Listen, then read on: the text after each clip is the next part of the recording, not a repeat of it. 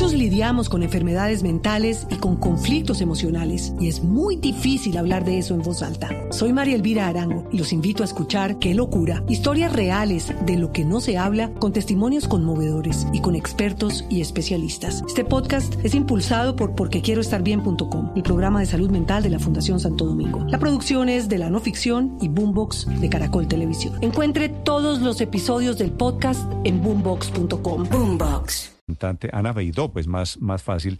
Es la cantante de Cimarrón. Un gusto saludarla, Ana. Buenos días.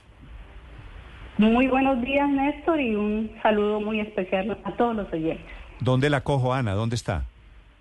Bueno, en este momento estoy aquí, precisamente en San Martín Meta, aquí en la casa de Cimarrón, donde eh, preparamos todo lo que es nuestro trabajo internacional. Sí, veo que el New York Times están anunciando que ustedes van para Nueva Orleans al Festival de Jazz. Eh, sí, coincidió también esa ser parte, digamos, de, ese gran enunciado de, la serranía del Manacasías con, con nuestra participación en, en New Orleans, en ese gran festival que tendrá como cabeza a este gran grupo famoso, los Rolling Stones, y para nosotros es un honor llevar el joropo pues a esos escenarios. Sí.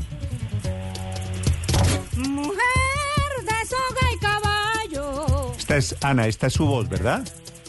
Sí, es mi voz. De soga y caballo, de pelo de guama y masca.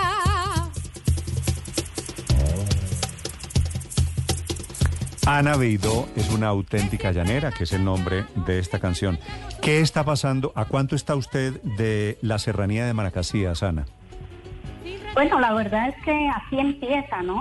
En este pueblo en San Martín. Eh, en San Martín empieza la, serranía y bueno, se extiende pues imagínense horas y horas, pero, pero desde aquí es como que arranca pues toda esa, toda esa fascinante región que pues dista un poco al imaginario a veces que se tiene de lo que son los llanos, ¿no? Que solo planicie, pero lo bueno de, esta, esta parte de este territorio es que son serranías, ¿no? Son Sí, a propósito, esta es la razón por la que la fotografía que pone Leonardo DiCaprio no es eh, la sabana de los llanos orientales, sino hay montaña, ¿no?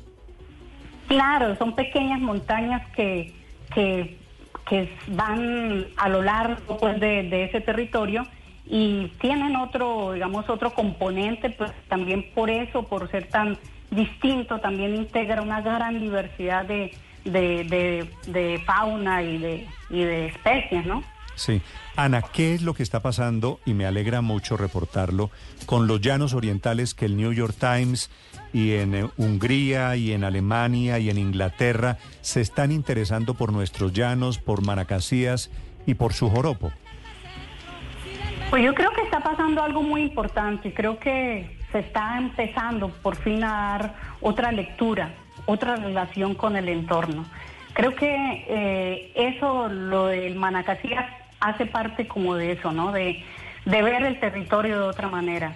De, es como invitando a una nueva visión sobre el territorio, porque si bien ha sido una, una zona eh, supuestamente alejada pues del centro del país, también ha sido una zona muy con muchas eh, afectaciones sociales, si se quiere, en el sentido de que desde pues el inicio, pues la relación con la parte indígena pues no ha sido la mejor, ha sido un sector muy, muy afectado. Y creo que eh, el hecho de que esté la serranía en este momento declarada como patrimonio también lleva a mirar cómo nos relacionamos de una manera distinta. Y creo que por eso también eh, que haya tenido en cuenta yo creo a Cimarrones precisamente por eso, porque nuestra propuesta artística que hemos tenido la oportunidad de presentarla en, 42 países, en Néstor, con muchos mm. reconocimientos por fuera de la, de la región y del país. Eh, creo que es lo que ha llamado la atención porque nosotros desde hace 24 años que consolidamos esta banda con el propósito de llevar un sonido, este sonido de la Orinoquía fuera de lo local y del país, eh, vieron en nosotros también como ese ese discurso y ese afán de mostrar esa Orinoquía diversa. Y creo que eso está pasando. O sea, ven el potencial que tiene la Orinoquía más allá del joropo como única expresión y de la llanura como única eh, territorio. Muchos lidiamos con enfermedades mentales y con conflictos emocionales y es muy difícil hablar de eso en voz alta. Soy María Elvira Arango y los invito a escuchar Qué locura, historias reales de lo que no se habla con testimonios conmovedores y con expertos y especialistas. Este podcast es impulsado por porquequieroestarbien.com, el programa de salud mental de la Fundación Santo Domingo. La producción es de la no ficción y Boombox de Caracol Televisión. Encuentre todos los episodios del podcast en boombox.com. Boombox digamos, considerado de, la región. ¿Qué, ofrece a quienes la visiten la serranía de Manacasías en ese contexto de diversidad llanera, más allá del joropo, más allá de la llanura? ¿Qué encuentra pues quien vaya a la serranía de Manacasías? Pues mire, yo creo que este es un territorio primero que, que tiene un significado muy especial porque yo creo que aquí hay una gran memoria histórica, digamos, esta, esta serranía congrega primero toda una historia de, de lo que fue, digamos, la consolidación de los llanos, ¿no?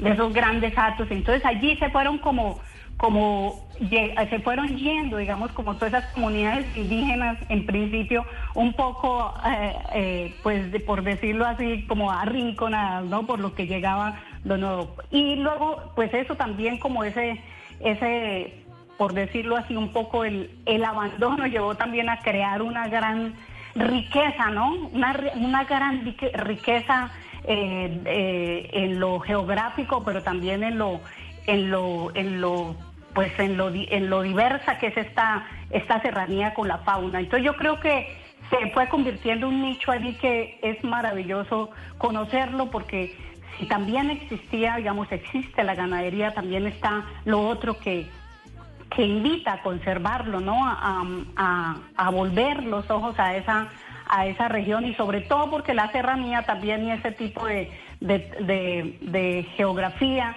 es como la conexión entre lo que es la llanura y lo que vendría a ser la selva, ¿no? Entonces, por eso es muy importante ese territorio, mm. porque sería el territorio que conecta la parte del llano con la parte con lo con la con la selva. Ana, ¿qué tanto ha influido la música que ustedes hacen y la internacionalización de la música que ustedes hacen en el conocimiento de esa serranía? Porque pues sabemos que ustedes han estado nominados a Grammy Latino, han ganado premios internacionales, se han presentado en diferentes partes del mundo. ¿Qué tanto ha influido esa eso, eso ustedes como embajadores de esa serranía para que el mundo voltee los ojos hacia ese lugar? Pues definitivamente nuestra propuesta, nuestro discurso ha sido fundamental para nosotros. Nosotros desde que empezamos este propósito quisimos eso, mostrar una orinoquía diversa, desde, la, desde el sonido, ¿no? Si ustedes escuchan la música del cimarrón, es una música que en verdad va más allá del joropo y eso quisimos poner nosotros en nuestra propuesta.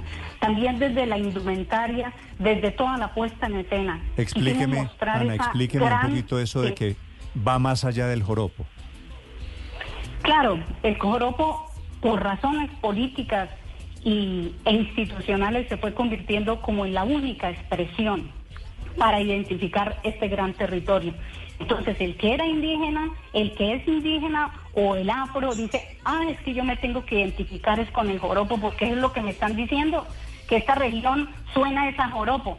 Y entonces creo que eso ahí, eso fue llenando, digamos, de, de muchos, eh, por ese camino, digamos, el joropo al convertirse en esa expresión, pues fue llevando también a, considerar que esta región también era una región únicamente de llaneros, de hombres a caballo. De y esa fue la imagen que se vendió al mundo, que se le ha vendido, ¿no? Entonces nosotros en nuestra propuesta decimos, no, aquí es una región más diversa, desde el sonido, desde las mujeres, de los grupos humanos y esa es nuestra propuesta. Nuestra propuesta, nuestro discurso es ese, pero también puesto, digamos, en la cena y puesto en el sonido, ¿no? Eso es lo que nos interesa. Ana, el joropo como tal se, se caracteriza por contar historias, particularmente vivencias. A eso nos tiene acostumbrado, por ejemplo, el Cholo Valderrama. Su música, ¿qué homenaje le hace en particular a la serranía? ¿Qué historia cuenta? Pues creo que hay un tema muy lindo que me gustaría que lo vieran primero Agüita Fresca. Eh, también hay una, una un tema que se llama Tonada de la Palomita. Nosotros, por ejemplo, fuimos la primera banda que empezamos a utilizar otros territorios de la Orinoquía para recrear nuestras canciones. Antes, si usted no estaba en una sabana, en un, en un, ¿qué? En un ato o en un corral mostrando su música, no, no era concebida, ¿no? No estaba bien. Cuando empezamos a, a disponer de esos otros territorios, incluso fuimos, por ejemplo, Tonada de la Palomita, esta, esta que está sonando, esta que está sonando al fondo es agüita fresca. Eso, y eso es en la serranía, claro, es en la serranía del Manacasí. pues la mejor invitación es a que escuchen Cimarrón, a quien se acerquen, nos acerquemos un poquito a nuestros llanos orientales y a la serranía de Manacasía reportada hoy por el New York Times. Es un gusto saludarla, querida Ana. Un gran abrazo desde Blue Radio. Gracias a usted, muy amable. Muchos lidiamos con enfermedades mentales y con conflictos emocionales y es muy difícil hablar de eso en voz alta. Soy María Elvira Arango y los invito a escuchar Qué locura, historias reales de lo que no se habla con testimonios conmovedores y con expertos y especialistas. Este podcast es impulsado por porquequieroestarbien.com, el programa de salud mental de la Fundación Santo Domingo. La producción es de la no ficción y Boombox de Caracol Televisión. Encuentre todos los episodios del podcast en boombox.com. Boombox.